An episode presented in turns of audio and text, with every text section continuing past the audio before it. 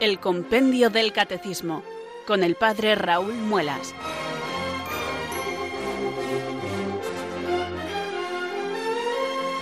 Muy buenas tardes, queridos oyentes de Radio María. Son las 4, las 3 en Canarias. Aquí comienza una nueva edición del programa El Compendio del Catecismo de la Iglesia Católica. Reciban desde Talavera de la Reina un saludo muy cordial del Padre Raúl Muelas, que un día más les habla desde estos micrófonos de Radio María, la radio de la Virgen, la fuerza de la esperanza. Sed todos bienvenidos.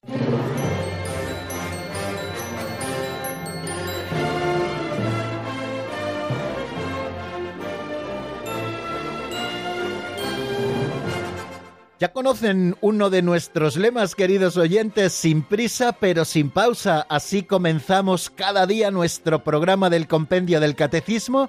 Sin prisa pero sin pausa vamos acercándonos poquito a poco a esos números en los que encontramos la verdad de nuestra fe y lo hacemos con unas secciones previas que van preparando nuestro corazón para lo importante, para esos manjares que tomaremos en el banquete catequético que nos ofrece el compendio del catecismo.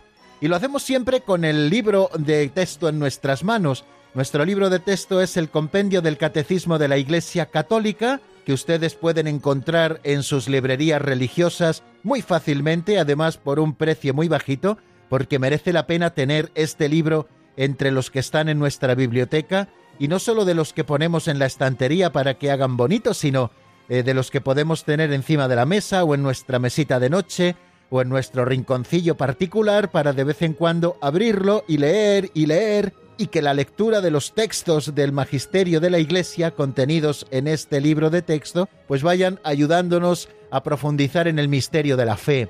La fe es un depósito que Dios ha entregado a la Iglesia y que la Iglesia Madre nos enseña y uno de los lugares privilegiados para aprender la fe no solamente es la celebración litúrgica de la que estamos tratando ahora, donde también aprendemos los misterios de la fe.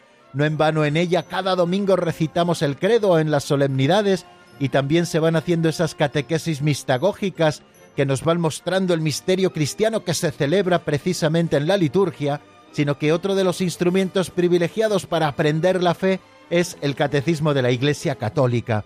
En el año 1992, eh, el Papa San Juan Pablo II tuvo a bien regalarnos el Catecismo Mayor de la Iglesia, así lo llamamos nosotros. En realidad se titula Catecismo de la Iglesia Católica, que salió en todos los idiomas. Primero salió la edición típica. Ya sabe que en los libros oficiales de la Iglesia, primero sale la edición típica que está en la lengua latina, que es la lengua común, la lengua oficial de toda la Iglesia, y luego desde la lengua latina se traduce a las demás lenguas vernáculas para que pueda ser perfectamente entendido por los fieles. Bueno, pues así ocurrió con el catecismo de la Iglesia Católica, que apareció en castellano como un subsidio fantástico para que nosotros podamos tener en un solo libro, de unas mil páginas más o menos, que es lo que tiene, pues todo el contenido de la fe explicado por la propia Iglesia con toda la autoridad y la verdad con la que la Iglesia Madre nos lo presenta. Lo hace en una estructura que está dividida en cuatro partes, lo que tenemos que creer, lo que tenemos que celebrar, lo que tenemos que vivir con los mandamientos y lo que tenemos que orar también con la explicación del Padre Nuestro. Es el libro de 1992 de San Juan Pablo II titulado Catecismo de la Iglesia Católica tiene muchísimas fuentes a las que nosotros podemos recurrir y esas fuentes son principalmente la Sagrada Escritura, eh, los Santos Padres, los documentos del Magisterio de la Iglesia. Bueno, pues ahí está preciosamente reunido todo ese material para que nosotros podamos acceder al conjunto de la fe de la Iglesia o a cada tema en particular que a nosotros pueda interesarnos o sobre el que queramos profundizar. Pero luego en el año 2005 vio la luz otro libro que es resumen de ese libro mayor, que es nuestro libro de texto, el Compendio del Catecismo de la Iglesia Católica.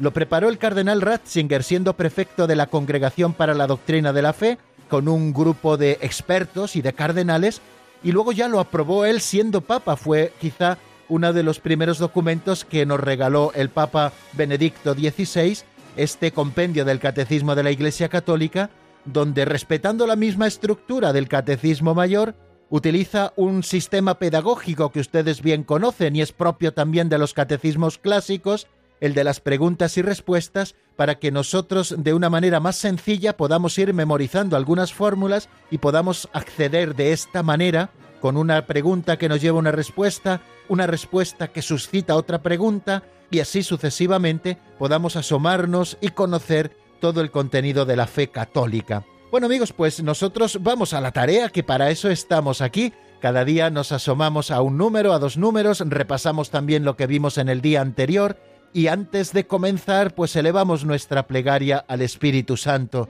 Somos muy conscientes de que para conocer a Dios, Dios mismo tiene que habilitar nuestro corazón, abrir nuestro entendimiento, fortalecer nuestra voluntad. Y eso es lo que pedimos siempre al comienzo de nuestro programa, después de este saludo inicial. Elevamos nuestra invocación al Espíritu Santo para que Él venga sobre nosotros, nos ilumine, nos fortalezca y nosotros podamos permanecer en este empeño de buscar la verdad de la doctrina católica. Pues así, hoy también comenzamos rezando.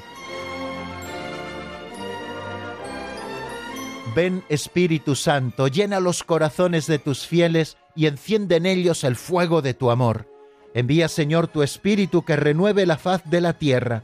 Oh Dios, que llenaste los corazones de tus fieles con la luz del Espíritu Santo, concédenos que guiados por el mismo Espíritu, sintamos con rectitud y gocemos siempre de tu consuelo.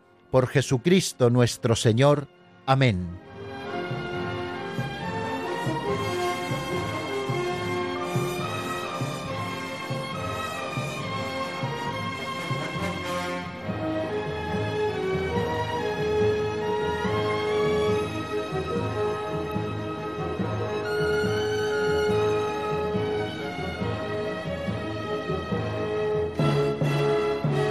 Y en este acercamiento sencillo que hacemos a los números del compendio del catecismo, nos preparamos cada día con una catequesis práctica que hemos dado en llamar aperitivo catequético y que nos lo proporcionan las pinceladas de sabiduría que nosotros entresacamos de un libro escrito hace muchos años por el difunto sacerdote operario diocesano don Justo López Melús. Son narraciones de apenas un minuto en la que con mucho gracejo, como hace siempre, nos posibilita reflexionar en algunos aspectos concretos, quizá más prácticos, de nuestra vida cristiana. Si lo que tratamos de hacer, como creo que recordábamos ayer, es rechazar lo que es indigno de nuestro nombre de cristiano y cumplir cuanto en él se significa, pues una pequeñita ayuda para cumplir esto en nosotros son las pinceladas de sabiduría que nos permiten que esa fe que vamos estudiando pueda ir bajando a todos los poros de nuestra piel e impregne totalmente nuestra existencia cristiana. Vamos a por la pincelada de hoy que se titula así entre interrogaciones, ¿buena suerte?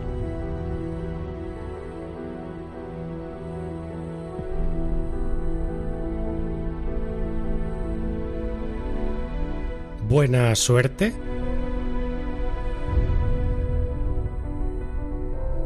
Un labrador tenía un caballo y se le escapó. Los vecinos lo lamentaban. Él decía ¿Buena suerte?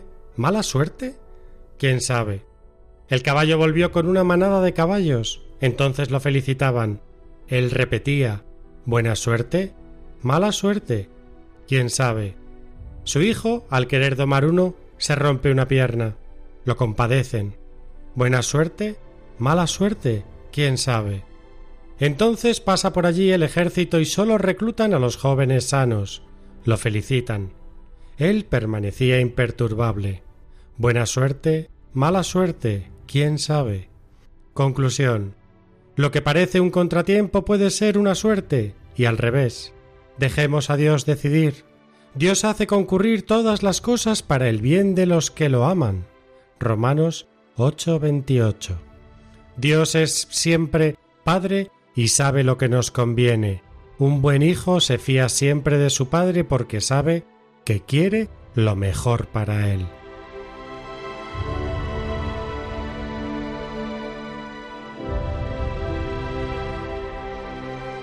La pincelada de hoy, queridos amigos, nos acerca al tema de la providencia con una parábola muy simpática que es la del labrador que tenía un caballo que se le escapó la gente siempre interpretando, hoy qué mala suerte se le ha escapado el caballo, pero mira tú por dónde al final el caballo vino con una manada de caballos, con lo cual aquel labrador que solo tenía un caballo de momento se vio con todo un grupito de caballos. ¡Qué buena suerte! decía la gente.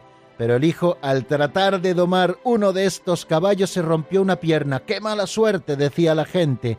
Pero el hombre seguía imperturbable. Pasó por allí un ejército y como solo reclutaba a los jóvenes sanos para ir a la guerra, aquel joven se libró de ir a una muerte casi segura. ¡Buena suerte! Pero el padre parecía siempre imperturbable. Buena suerte, mala suerte, quién sabe. A nosotros no nos toca juzgar, queridos amigos, y somos muy propios y muy adeptos a hacerlo. Eh, si esto es de buena suerte, si esto es de mala suerte, ese lenguaje, queridos amigos, no es cristiano. Para los que aman a Dios, todo les sirve para el bien, como nos decía también don Justo López Melús, citando la carta a los romanos en el capítulo 8, versículo 28. Dios hace concurrir todas las cosas para el bien de los que lo aman. A nosotros lo que nos corresponde es confiar en un Dios tan bueno que cuida de nosotros como el mejor de los padres, e intentar ver esto en aquellas cosas que nos resultan más agradables humanamente hablando y también en aquellas otras cosas que no entendemos y que vienen a veces envueltas bajo el signo de la cruz, y a veces lo interpretamos como qué mala suerte hemos tenido. Pues amigos, ni buena suerte ni mala suerte, Dios cuida siempre de nosotros como el mejor de los padres.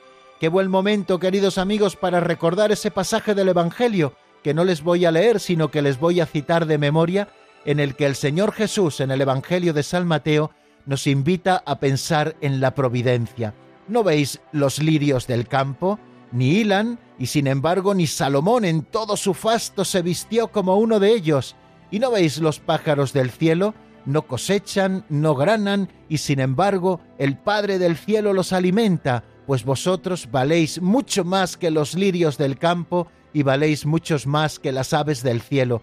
Por tanto, vuestro Padre del cielo cuidará siempre de vosotros. Y el Señor cuida de nosotros en aquellas cosas que nos parecen humanamente más agradables, repito, y también con aquellas cosas que nos parecen de entrada más desagradables. Buena suerte, mala suerte, ¿Quién sabe? Lo comprenderemos todo, queridos amigos, cuando veamos ese plan de Dios. Eh, a propósito de todo esto, hablábamos como en el juicio final quedarán descubiertas las intenciones de todos los corazones y nosotros podremos comprender en su totalidad el plan de Dios. Ese plan de Dios que a veces se nos escapa, ese plan de Dios que a veces nos hace incluso sufrir porque no lo entendemos y porque no acabamos de confiar ya lo entenderemos en su momento. Ahora es el momento de confiar en todas aquellas cosas de la vida que nos vayan viniendo. Nosotros tenemos que procurar estar atentos para que las cosas vayan siempre bien. Pero entre todas esas cosas siempre ocurrirán cosas que nos puedan parecer más desagradables y que no nos preguntemos si es buena suerte o mala suerte, sino que nosotros sigamos confiando siempre en ese Dios bueno y providente que cuida de nosotros como el mejor de los padres. Seamos como este hombre de la parábola, como ese labrador, buena suerte, mala suerte, quién sabe. La gente a veces dice una cosa, otras veces dice otra cosa, según el parecer de lo que les vaya sucediendo, pero en realidad detrás de todo, de lo que nos parece agradable y de lo que nos parece menos agradable, detrás de todo está la mano providente de Dios que cuida de nosotros. Recuerdo que ya hablamos de este tema hace ya muchas semanas a propósito también de otra pincelada, no sé si la recuerdan y tampoco sé ahora el número, pero lo voy a citar de memoria como estoy haciendo con toda esta pincelada. Dice que iba un rey explorando la selva y que iba con su ayudante de cámara. De pronto el rey se cayó a un barranco y se rompió un dedo, y cuando salió de aquel barranco su ayuda de cámara le dijo Eso no es nada. Tanto se enfadó el rey que le dio una paliza. Por lo tanto, maltrecho el criado por la paliza que le había dado el rey y maltrecho el rey porque se había roto un dedo, fueron apresados por una tribu de caníbales, pero como estaban defectuosos, no se los comieron. Quiero decir que aquellos golpes de lo que ellos en principio llamaron mala suerte, al final fue la causa de la salvación para aquellos dos hombres. Bueno, pues así nos ocurre también a nosotros en la vida. Vamos a pedirle al Señor que nos dé la gracia de saber mirar como talentos no solamente aquellas cosas buenas que cada uno de nosotros atesoramos, sino también aquellas cruces que a veces cargan sobre nuestras espaldas y que nunca agradecemos a Dios como talentos que también tienen que fructificar. Buena suerte, mala suerte, quién sabe. Nosotros confiamos siempre en la providencia divina.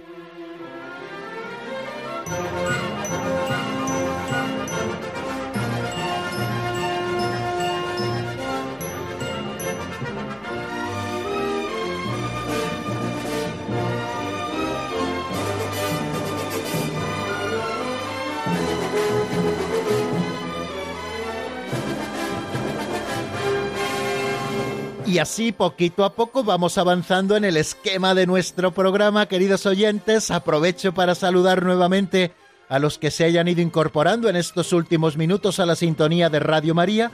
Recordarles que estamos en el programa El Compendio del Catecismo de la Iglesia Católica y que les habla desde estos micrófonos de Radio María el Padre Raúl Muelas, que todos los días de lunes a viernes en esta franja horaria y desde Talavera de la Reina se dirige a todos ustedes para comentar juntos, porque este es un trabajo que hacemos juntos, ¿no? Y por eso, al final de nuestros programas siempre abrimos los micrófonos para que ustedes puedan ofrecernos alguna reflexión o alguna pregunta y de esta manera hacemos el compendio entre todos y el comentario lo enriquecemos entre todos. Bueno, pues estamos ya en la segunda parte del compendio del catecismo, estamos casi casi empezándola, una segunda parte del catecismo que se titula Celebración del Misterio Cristiano, una segunda parte que, como ya les recordé, en su momento tiene dos secciones, una primera sección titulada La economía sacramental, que nos habla de cuestiones generales sobre la vida litúrgica de la Iglesia y sobre qué es la liturgia,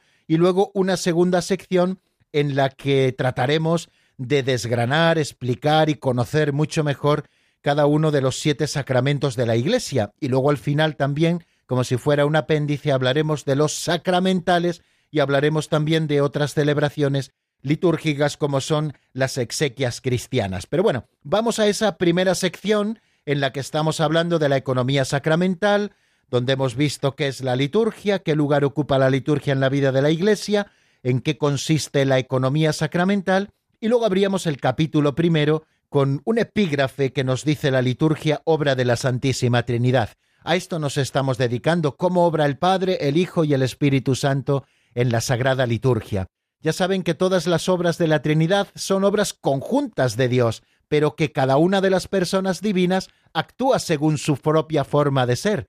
El Padre actúa como fuente de toda bendición y a la que tiende también como principio sin principio la adoración, la alabanza y la acción de gracias, de la propia Iglesia, la obra de Cristo en la liturgia, que lo que hace es significar y realizar principalmente su misterio pascual, ese que sucedió en un momento determinado de la historia, pero que como acontecimiento que trasciende la historia, se hace presente cada vez que nosotros celebramos por medio de signos los sacramentos y estuvimos eh, intentando descubrir la presencia de Cristo, especialmente en la celebración eucarística, y también en la celebración de los otros sacramentos.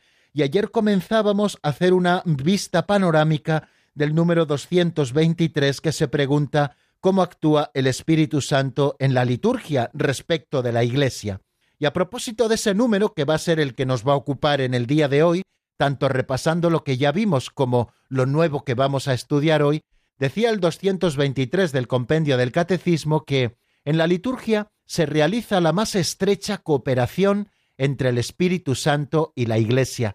Qué bonito que nos hable de cooperación entre el Espíritu Santo y la Iglesia. La liturgia es obra de Dios, pero también es obra de la Iglesia, esposa de Jesucristo. Y en esta sagrada liturgia, en la celebración de los misterios cristianos y especialmente del misterio pascual, se realiza una estrecha cooperación entre el Espíritu Santo y la Iglesia. Y poníamos un ejemplo muy sencillo pero que nos habla de esa cooperación constante que existe entre el Espíritu Santo y la Iglesia a la hora de realizar esta acción sagrada por excelencia como es la liturgia. Y hablábamos del ofertorio de la misa. La Iglesia presenta el pan y el vino, fruto eh, de la tierra, fruto de la vid, fruto del trabajo de los hombres, esa pobreza que nosotros tenemos, eso poquito que nosotros tenemos, lo presentamos, también Dios nos lo ha dado, son las ofrendas que Dios nos regala y que nosotros le presentamos a Dios como algo muy humilde que nosotros tenemos. Y cómo luego el Espíritu Santo, en estrecha cooperación con la Iglesia que presenta sus dones, hace de estos pobres dones lo más rico que podemos tener, que es el cuerpo y la sangre de Jesucristo vivo y resucitado. Y también nos dice ese número 223, el Espíritu Santo prepara a la Iglesia para el encuentro con su Señor. Es una primera cosa que hace el Espíritu Santo, preparar a la Iglesia para el encuentro con su Señor. El Espíritu Santo es el que nos constituye en asamblea litúrgica, de manera que la unión que entre nosotros se produce cuando acudimos, por ejemplo, a la celebración de la Santa Misa Dominical, es una unión estrechísima, porque ya no solo estamos con otros bautizados celebrando la misma cosa, sino que el Espíritu Santo nos constituye en asamblea litúrgica, crea con nosotros como un solo cuerpo celebrativo y nos prepara para el encuentro con el Señor.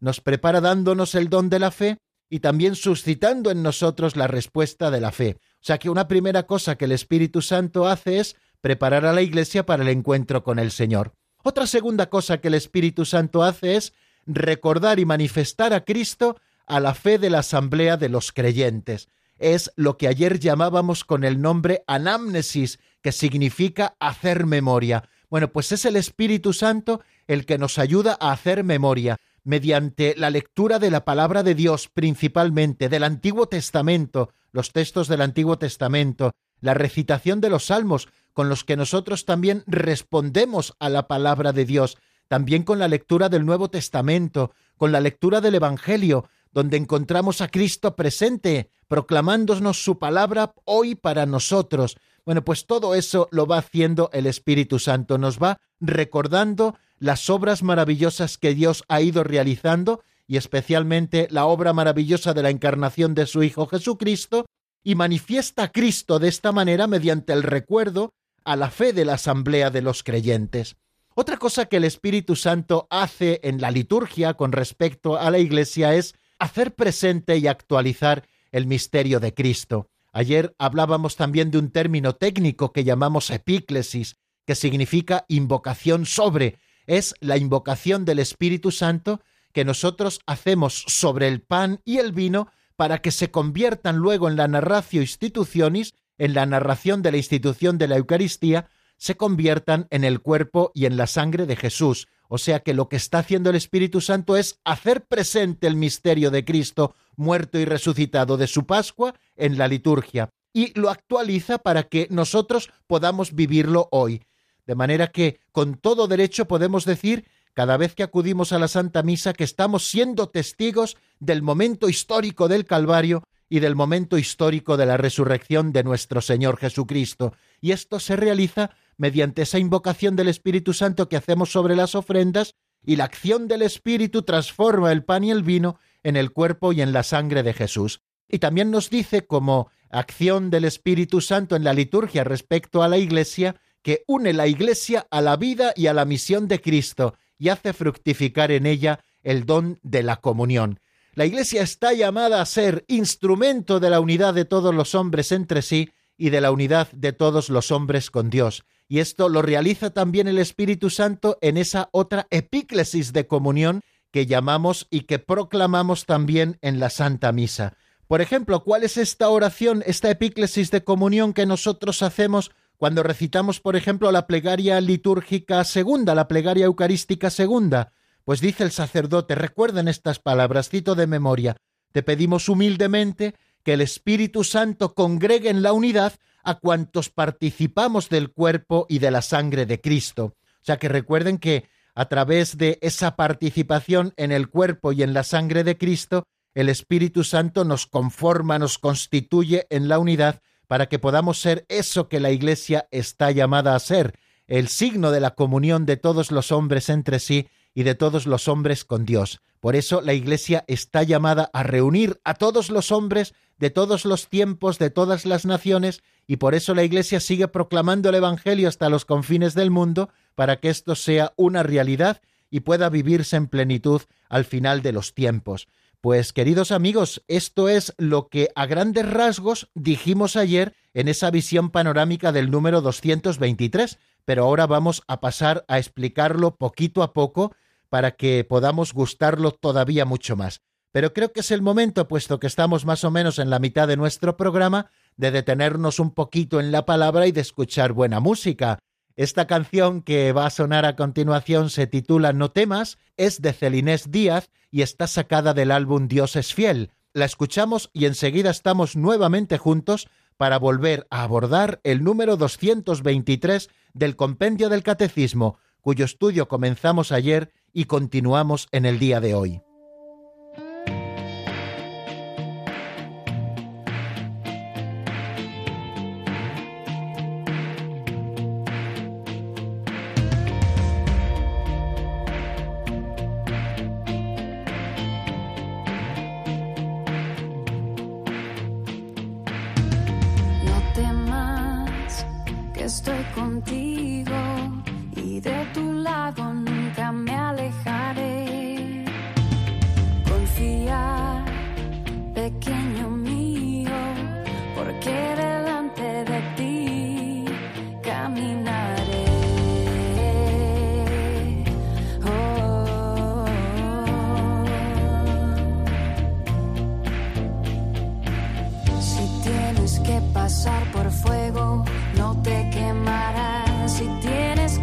pasar por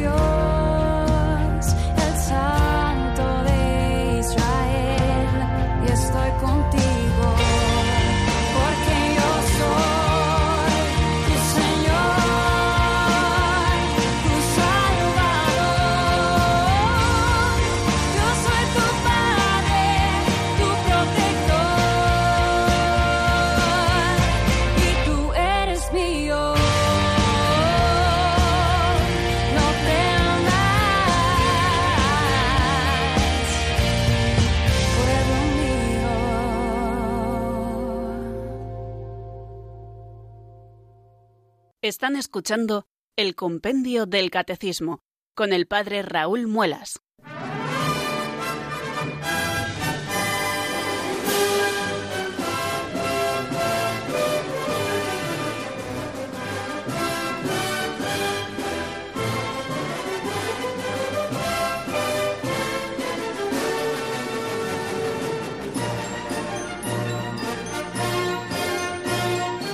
Ahora sí, queridos oyentes, seguimos en la sintonía de Radio María y acabamos de traspasar el ecuador de nuestro programa, que siempre lo marcan las cuatro y media en la península, las tres y media en Canarias. Y aquí estamos amigos dispuestos y preparados para seguir estudiando el número 223, cómo actúa el Espíritu Santo en la liturgia respecto de la Iglesia. Ya vimos cómo actúa el Padre, ya vimos cómo actúa el Hijo, y estamos viendo cómo actúa el Espíritu Santo en la liturgia con respecto a la Iglesia. Bien, y aunque ya escuchamos este número en la voz de Marta Jara, nunca está de más que volvamos a recordarlo, así que lo escuchamos nuevamente.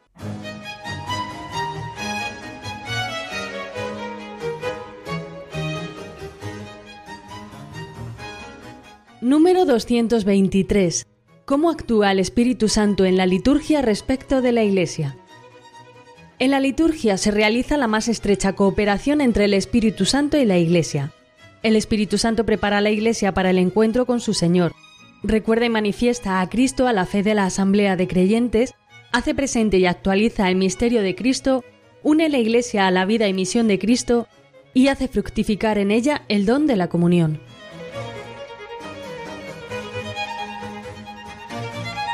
Bien, pues como antes anunciábamos en nuestra visión panorámica, recordando lo que dijimos ayer, el Espíritu Santo prepara la Iglesia para el encuentro con su Señor, será la primera cosa que estudiemos. La segunda es que recuerda y manifiesta a Cristo en la fe de la Asamblea de los Creyentes. La tercera que hace presente y actualiza el misterio de Cristo.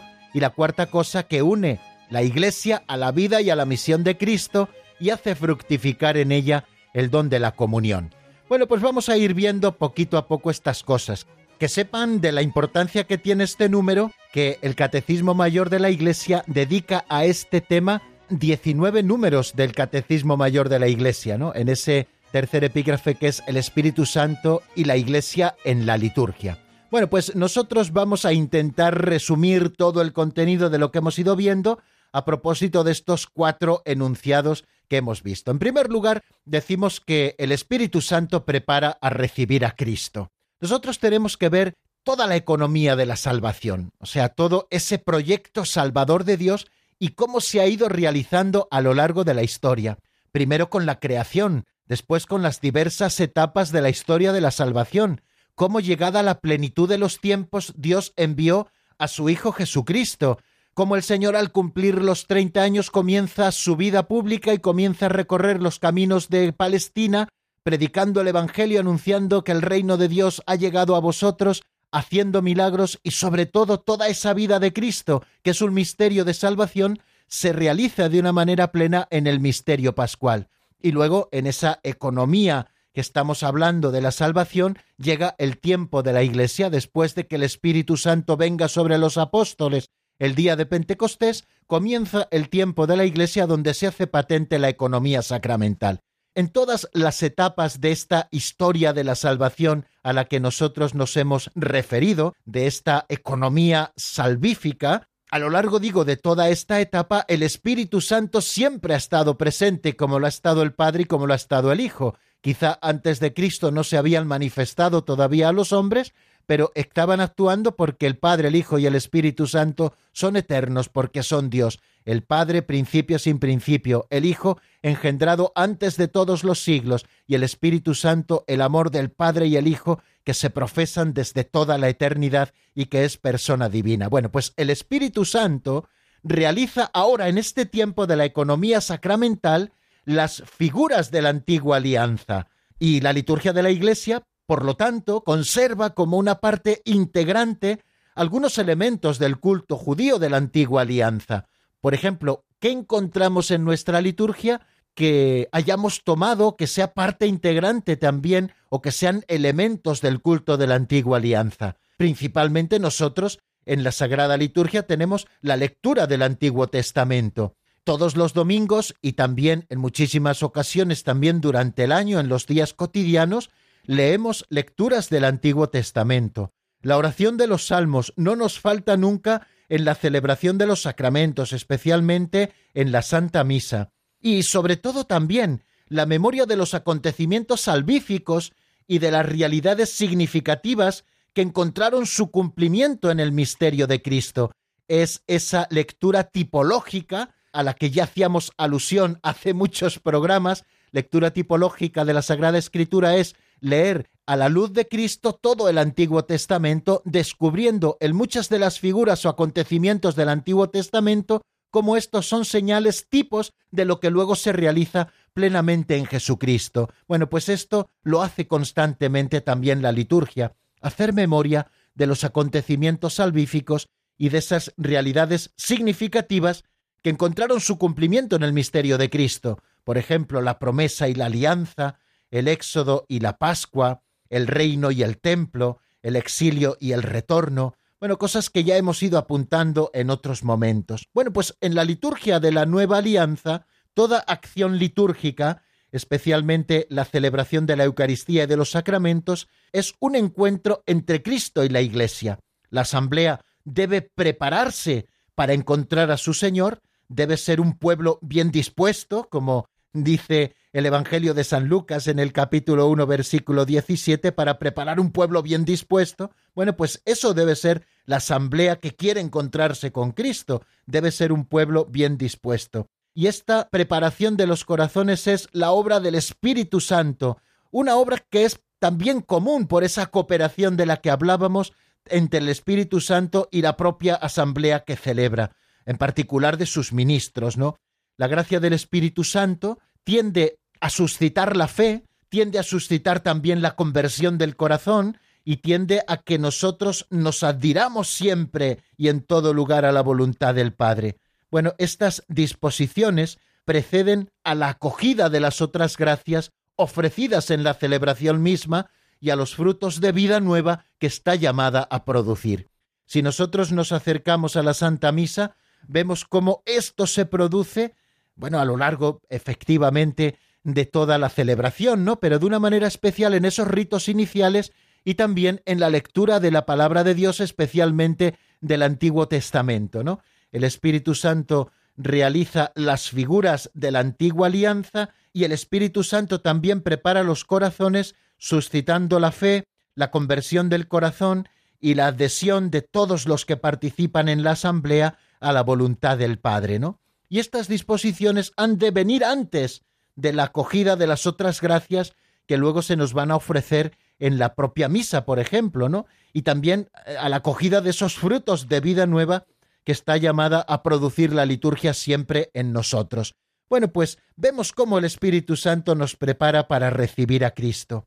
Fijaros eh, eso que les decía también hace unos días, lo importante que es que nosotros lleguemos a la misa no a mesa puesta, que a veces, eh, a veces nos pasa mucho esto, que llegamos ya con la misa empezada, eh, nos subimos al carro incluso distrayendo a los otros. A misa hay que llegar con tiempo.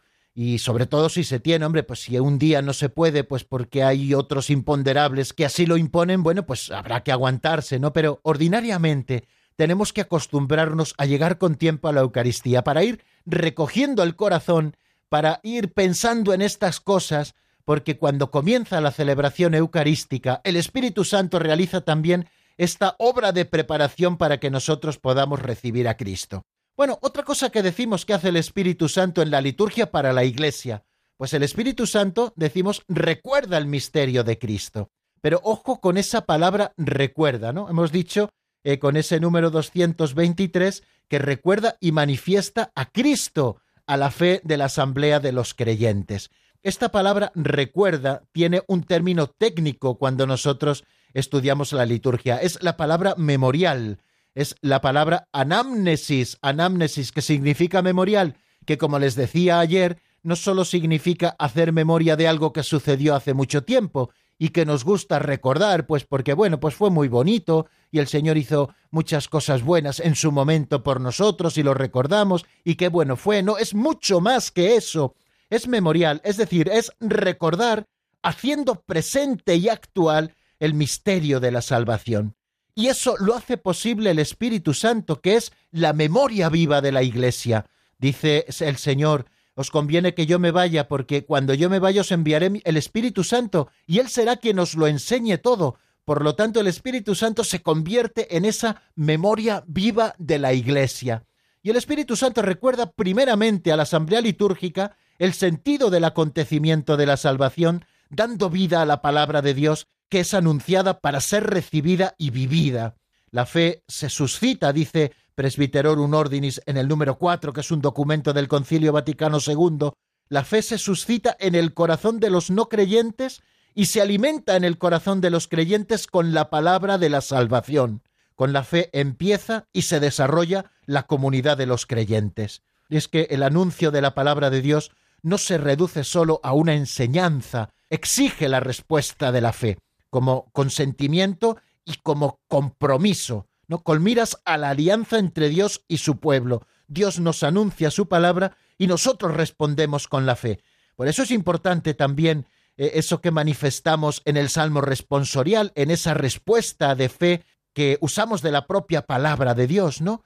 Eh, esa respuesta de fe nuestra es consentimiento a lo que Dios nos manifiesta y compromiso por nuestra parte, ¿no? Para cumplir así esta nueva alianza entre Dios y los hombres. Y es también el Espíritu Santo quien da la gracia de la fe, la fortalece y la hace crecer en la comunidad.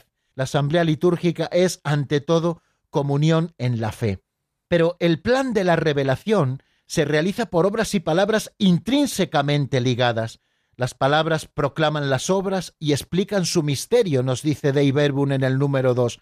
Por eso la celebración hace memoria de las maravillas de Dios en una anamnesis más o menos desarrollada. ¿no? El Espíritu Santo, que despierta así la memoria de la Iglesia, suscita entonces esa acción de gracias y esa alabanza que tienen su punto cumbre en la Santa Misa, en la doxología, por Cristo, con Él y en Él, a ti Dios Padre Omnipotente.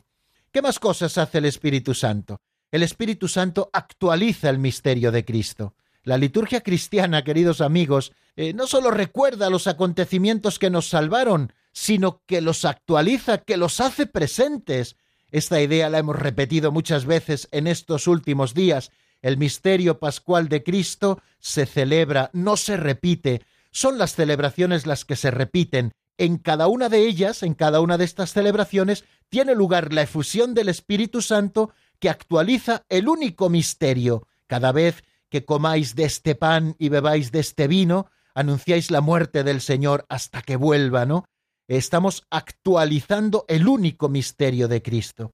Y aquí introducimos esa otra palabra técnica de la que ya hemos hablado un poquito, la palabra epíclesis, que significa invocación sobre. Es la epíclesis la que actualiza el misterio de Cristo esa invocación sobre las ofrendas, ¿no? Es la intercesión mediante la cual el sacerdote suplica al Padre que envíe el Espíritu Santificador para que las ofrendas se conviertan en el cuerpo y la sangre de Cristo y para que los fieles al recibirlos se conviertan ellos mismos en ofrenda viva para Dios.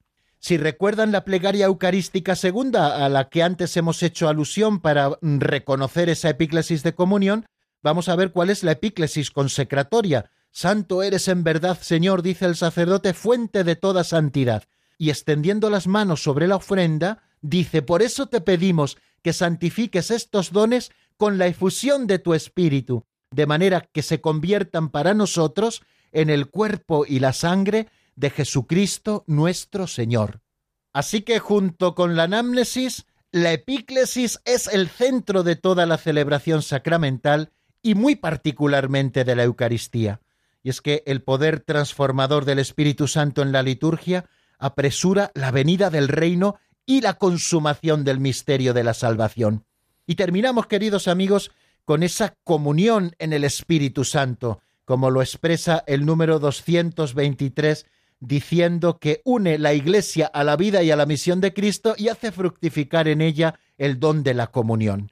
La finalidad de la misión del Espíritu Santo en toda acción litúrgica es poner en comunión con Cristo para formar un solo cuerpo, para formar el cuerpo de Cristo, es decir, su propio cuerpo. Por eso la Iglesia es el gran sacramento de la comunión divina que reúne a los hijos de Dios dispersos. El fruto del Espíritu en la liturgia es inseparablemente comunión con la Trinidad Santa y comunión fraterna. La epíclesis es también oración por el pleno efecto de la comunión de la asamblea con el misterio de Cristo. La Iglesia, por tanto, pide al Padre que envíe el Espíritu Santo para que haga de la vida de los fieles una ofrenda viva a Dios mediante la transformación espiritual a imagen de Cristo, mediante la preocupación por la unidad de la Iglesia y también por la participación en su misión por el testimonio y el servicio de la caridad. Fijaros qué obra tan maravillosa, queridos oyentes, realiza el Espíritu Santo en la Sagrada Liturgia. Quizá hemos ido un poquito rápido, pero creo que hemos dicho lo nuclear. Esas cuatro cosas que nos dice el número 223. El Espíritu Santo prepara la Iglesia para el encuentro con su Señor, recuerda y manifiesta a Cristo en la fe de la Asamblea de los Creyentes, hace presente y actualiza el misterio de Cristo, y une la Iglesia a la vida y a la misión de Cristo y hace fructificar en ella el don de la comunión. Bueno, pues no se olviden de esas dos palabras también, anamnesis y epíclesis, que cuando hagamos el examen final seguramente esta pregunta caiga. Bueno, como pueden comprender, queridos oyentes, lo del examen final es broma, y me da pie para decirles que terminamos la explicación en el día de hoy y que les ofrezco un número de teléfono por si ustedes quieren contarnos algo. 91005 9419 91005 9419. Pueden ustedes ir marcando mientras escuchamos algunos compases de un tema de Estela García y de Rudy López titulado Sáname Señor del álbum Brilla tu luz. Enseguida estamos nuevamente juntos.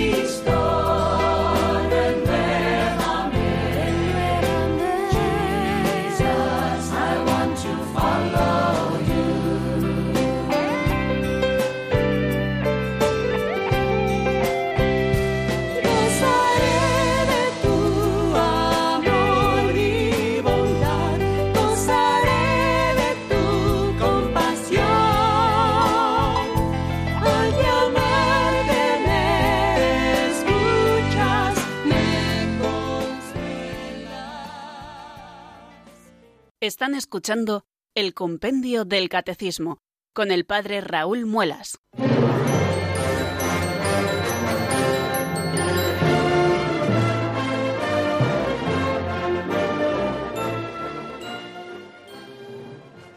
Once minutos, algo menos, nos separan ya de las cinco de la tarde, queridos oyentes. Nos quedan seis minutitos o siete de programa que vamos a aprovechar muy bien gracias también a las aportaciones de nuestros oyentes, aquellos que eh, se atreven a llamar al 910059419. A ustedes no les dé apuro, saben que esto es como llamar a su casa. Vamos a dar paso a la primera llamada que nos llega desde Almodóvar. Es nuestra amiga Carmen.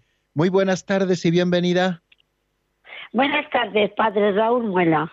Eh, mire, el programa que usted presenta es buenísimo. Bueno, yo le sigo a usted todo. Y ahora que he estado en Lourdes con la Pastoral de la Salud, he coincidido con el párroco de Talavera, que es un agustino. Ajá, el padre José Antonio, ¿verdad? Exacto, que ha estado más con nosotros que con los suyos, porque yo también soy agustina. Amigo, agustina entonces. Seglar, claro. Sí, sí, sí, sí, qué bien, me alegro muchísimo. Usted todos los programas, porque usted sobra de bondad, de caridad, es extraordinario. Qué labor. ¿Cuánto me gustaría tener un alma tan llena de Dios? Bueno, pues nada, usted rece para que sea así, ¿eh? que es también mi deseo. Ya rezo. Todos los días rezo por ello. Qué bien, qué bien. Pues se lo agradezco mucho, Carmen, eh, estas, pues estas palabras y estas. Encantadísimo, claro que sí. Eh, agradezco mucho estas palabras y también mm, que son palabras de ánimo y también sus oraciones. Que sea verdad eso que usted dice, ¿no? Que seamos capaces de ser como hemos dicho también en alguna pincelada algún día, sembradores de paz y que con nuestra propia palabra seamos capaces de acercar un poquito más a los hombres a Dios, ¿no? Que es quizá la tarea más bonita que el Señor nos encomienda y no solo a los sacerdotes, sino también a todos los que hemos sido bautizados y que estamos configurados con Cristo Jesús, que seamos transmisores de la bondad de Dios y que este testimonio nuestro, muy sencillo, acerque a todos los hombres a Dios. Pues muchísimas gracias por, por, su, por su amabilidad y por sus oraciones, sobre todo, querida Carmen. Y gracias por llamarnos, porque nos encanta escuchar siempre a los oyentes. Y de Almodóvar nos vamos hasta Mejorada del Campo, eh, donde nos espera Roberto, al que también recibimos con los brazos abiertos y con un fuerte abrazo. Buenas tardes, amigo, ¿cómo estás? Yo le recibo con la gloria del Señor porque usted prácticamente con su programa usted ha levantado mi espíritu, me encanta la forma didáctica como explica cosas muy complicadas. Pues quiero compartir una experiencia con usted y con todos los oyentes. Hablando sobre la epíclesis, justamente esa invocación que hace el sacerdote del Espíritu Santo, pues un amigo me decía, cuando el sacerdote levantaba la, la Sagrada Hostia, yo vi en esa hostia a nuestro Señor Jesucristo que se elevaba hacia lo alto de los cielos para comprobar que la Eucaristía es una realidad de la presencia de nuestro Señor Jesucristo. Eso para gloria del Señor. Claro que sí. Pues es una experiencia bonita, de esas experiencias un poquito extraordinarias que vienen a, a, reforzar nuestra fe en esa presencia viva, real y sustancial del Señor en la Eucaristía. Y a usted, pues el Señor se la ha concedido el poder gustarla o pregustarla de alguna manera en esa elevación de la Sagrada Hostia por parte del sacerdote. Eh, no sé si tiene alguna cosita más que decirnos, querido Roberto. simplemente oro por usted, oro por la Iglesia, para que se mantenga siempre firme este, este programa y que la palabra de Dios se difunda y que se cumpla la voluntad del Señor, que seamos libres en la verdad y en la palabra del Señor, para gloria del Señor, por los siglos de los siglos. Amén. Amén, amén. Muchísimas gracias Roberto por su intervención y muchísimas gracias por compartir también con nosotros esa experiencia suya, una experiencia que creo que a todos nos ayuda. El Señor a veces concede gracias especiales en la vivencia de la Santa Misa y yo creo que si nuestros oyentes pudiesen entrar así en masa, todos nos contarían de alguna manera eh, eh, las gracias que el Señor les ha ido concediendo para poder vivir este momento especial de encuentro que siempre es la Eucaristía, ¿no? Donde Dios está presente. Eh, la misa es una oración constante al Padre, donde Cristo se hace presente por la acción del Espíritu Santo. Y nosotros allí con Él, ¿no? Eh, no podemos estar más cerca de Dios, queridos amigos, que cuando acudimos a la Santa Misa. Me gustaba eh, repetir en muchas ocasiones, lo he dicho creo que hoy también, pero ayer fijo que lo dije, que estar en la Eucaristía es como ser testigos del acontecimiento del Calvario. Y, es algo que tenemos que tener siempre a la vista, dejar que el Espíritu Santo, como hoy decíamos, prepare nuestro corazón para el encuentro con Cristo que se hace presente con toda su fuerza redentora. Así que muchísimas gracias, de verdad que sí, querido Roberto. Y queridos oyentes, eh, terminamos aquí nuestro programa porque nuestro tiempo toca su fin, pero bueno, que mañana, si Dios quiere, seguiremos, ¿eh? Y además con ilusión renovada.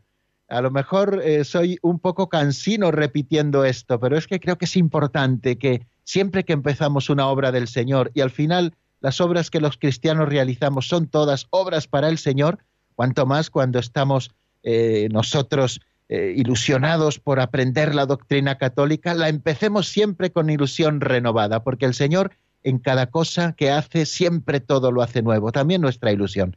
La bendición de Dios Todopoderoso, Padre, Hijo y Espíritu Santo, descienda sobre vosotros y permanezca para siempre. Amén. Hasta mañana, si Dios quiere, amigos.